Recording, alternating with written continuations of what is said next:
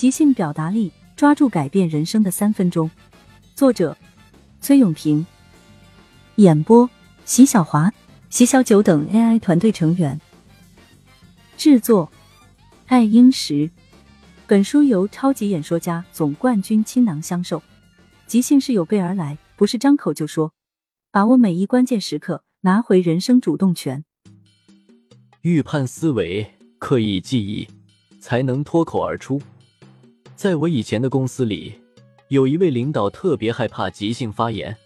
有一次，我们一起去电台录节目，他向主持人说的第一句话就是：“千万不要问我问题，问我的问题都让小翠来回答。”他本人也经常用这样的方式逃避即兴发言。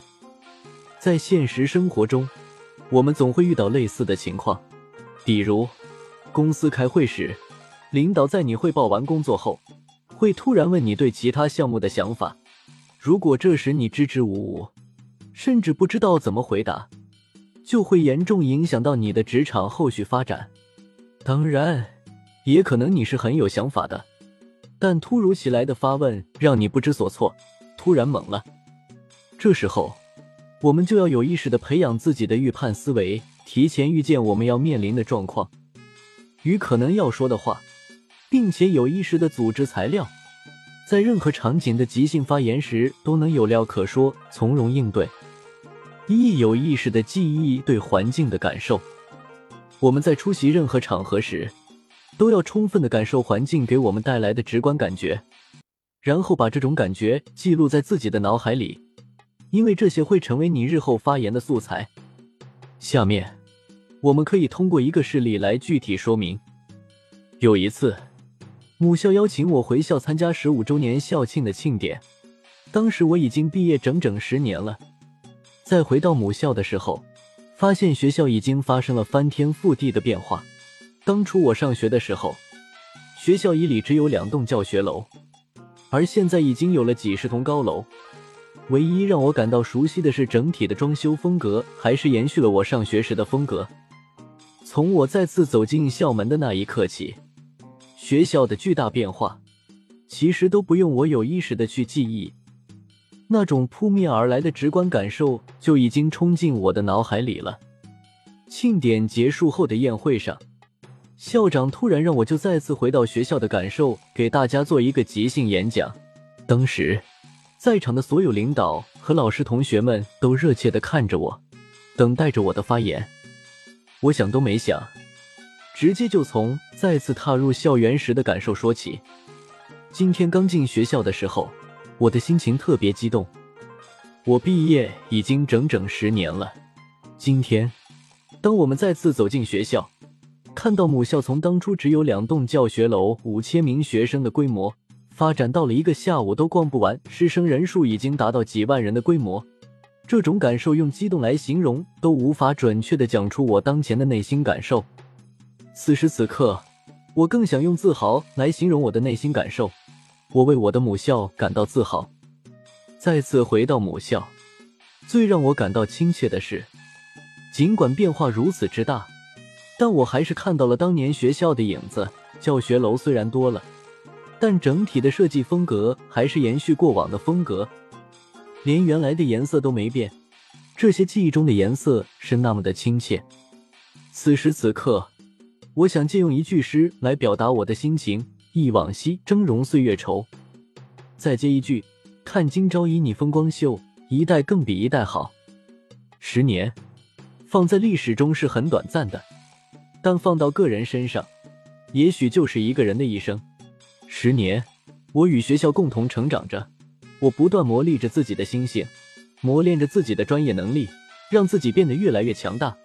十年来，不管我们怎么变化，唯一没变的是我们的那份初心。历尽千帆之后，我发现自己仍是当年的那个少年。在这段发言的前半段，我表达的是自己对学校变化的真实感受，后半段则是我对自己十年间变化的感受。做这个即兴演讲的时候，我刚开始只是想表达一下自己对学校这十年变化的感受，但借着澎湃激动的心情，后半段的感慨也就脱口而出了。你可能会说我的情况比较特殊，毕竟不是所有人都能遇到这种天时地利人和三者俱全的情况。其实不然，很多人在被要求即兴发言时，最大的问题是不知道说什么，从哪儿说起。而如果你对环境有了充分感受，虽然与你需要演讲的内容可能没有那么强的相关性，却会下意识的打开自己的话匣子，激发自己的表达欲。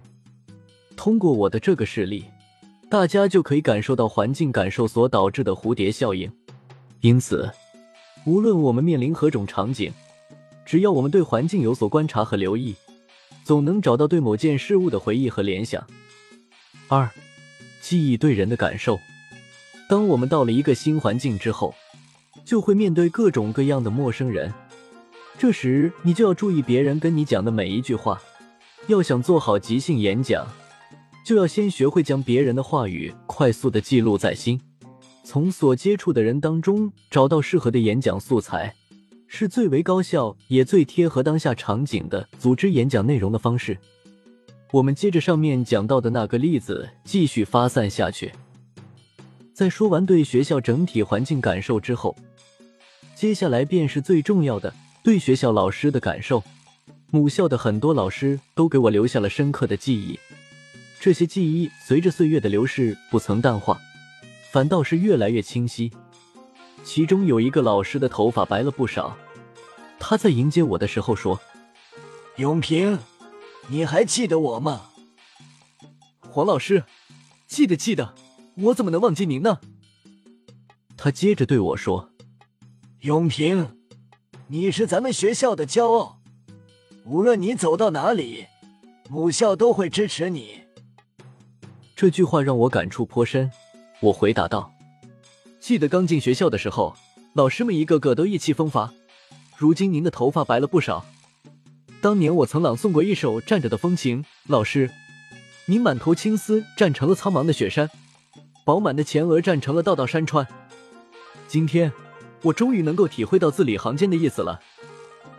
再给大家举一个例子，有一年，我在南京新街口某书店参加一个戏剧分享会，还没开场，主持人笑着对我说：“马上就要开场了，我到现在还没想好怎么开场呢。”当时我就觉得主持人好淡定，一点儿都不着急。在聊天的过程中。我聊到自己本打算坐出租车来，但考虑到现在是下班高峰期，就改坐地铁了。没一会儿，分享会开始了。主持人是这样开场的：首先，特别感谢戏剧导演、演员崔永平，他今天可以说是风尘仆仆的来参加我们的分享会的。刚刚我和他聊天时，他说他先是打出租车，出租车司机直接对他说：“这个点去新街口，你开玩笑吗？”不啦，于是我们的嘉宾只能改坐地铁来与大家见面。让我们用热烈的掌声感谢崔老师的到来，同时也感谢到场的各位朋友，在南京路况最堵的这个时间段还能准时来到书店。相信大家对今天的分享会一定充满了期待，这也特别符合我们今天的分享主题——无望的希望。听完主持人的这番话，我非常佩服。在分享会开始前，他还没想好怎么开场，但他迅速抓住了我说的话带给他的感受，并一句零散的信息做了一个完美的开场。这就是我要告诉你的：要善于抓住他人带给你的感受。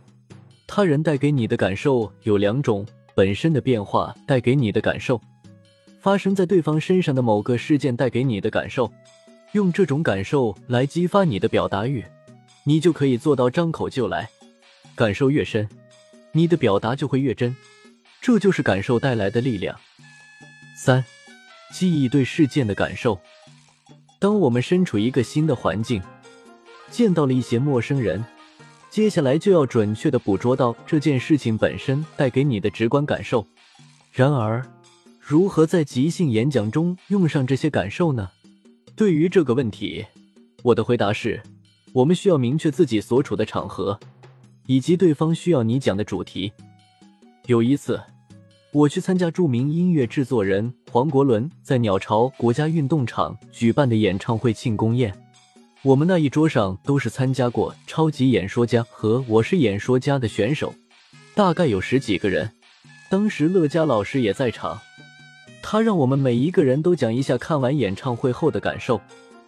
每一个人表达的角度都不一样，但都紧紧围绕着黄国伦老师演唱会这件事展开。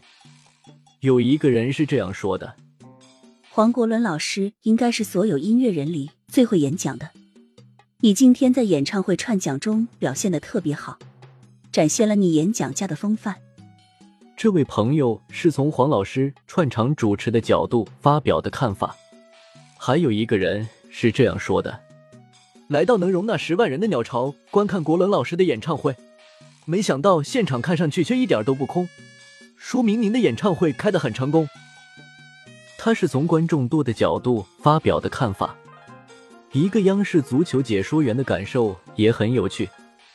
他是从整体效果的角度来说的。国伦老师今天演唱会的硬件体现出了技术，软件体现出了艺术，两者加起来就表现出了国伦老师对做歌手这件事无与伦比的勇气和魄力。上述例子就是我要说的对视的感受。无论我们参加任何场合的活动，都有一个目的，这个目的就可以为你提供最直观的感受素材，把这些感受记录到你的素材库里，然后随时调用来帮助你完成演讲。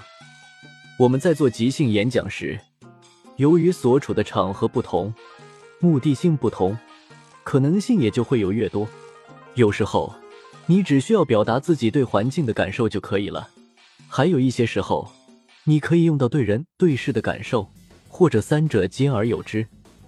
除了明确场合，做好即兴演讲最重要的是要养成提前预判的思维习惯，敏感的捕捉你所感受到的一切，并适时的讲出来。这就需要你有意识的把它们提前记录在脑海里。发散练习。阅读完这些内容后，你最直观的感受是什么？可以试着将这些感受写出来。并讲述出来。谢谢您的收听，如果觉得有价值，请推荐给您身边的人。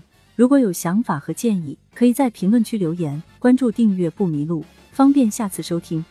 本集演播：席小九、贾母、独斗罗、席晓峰、席小迪、百川先生、席小华。本集制作：爱英石。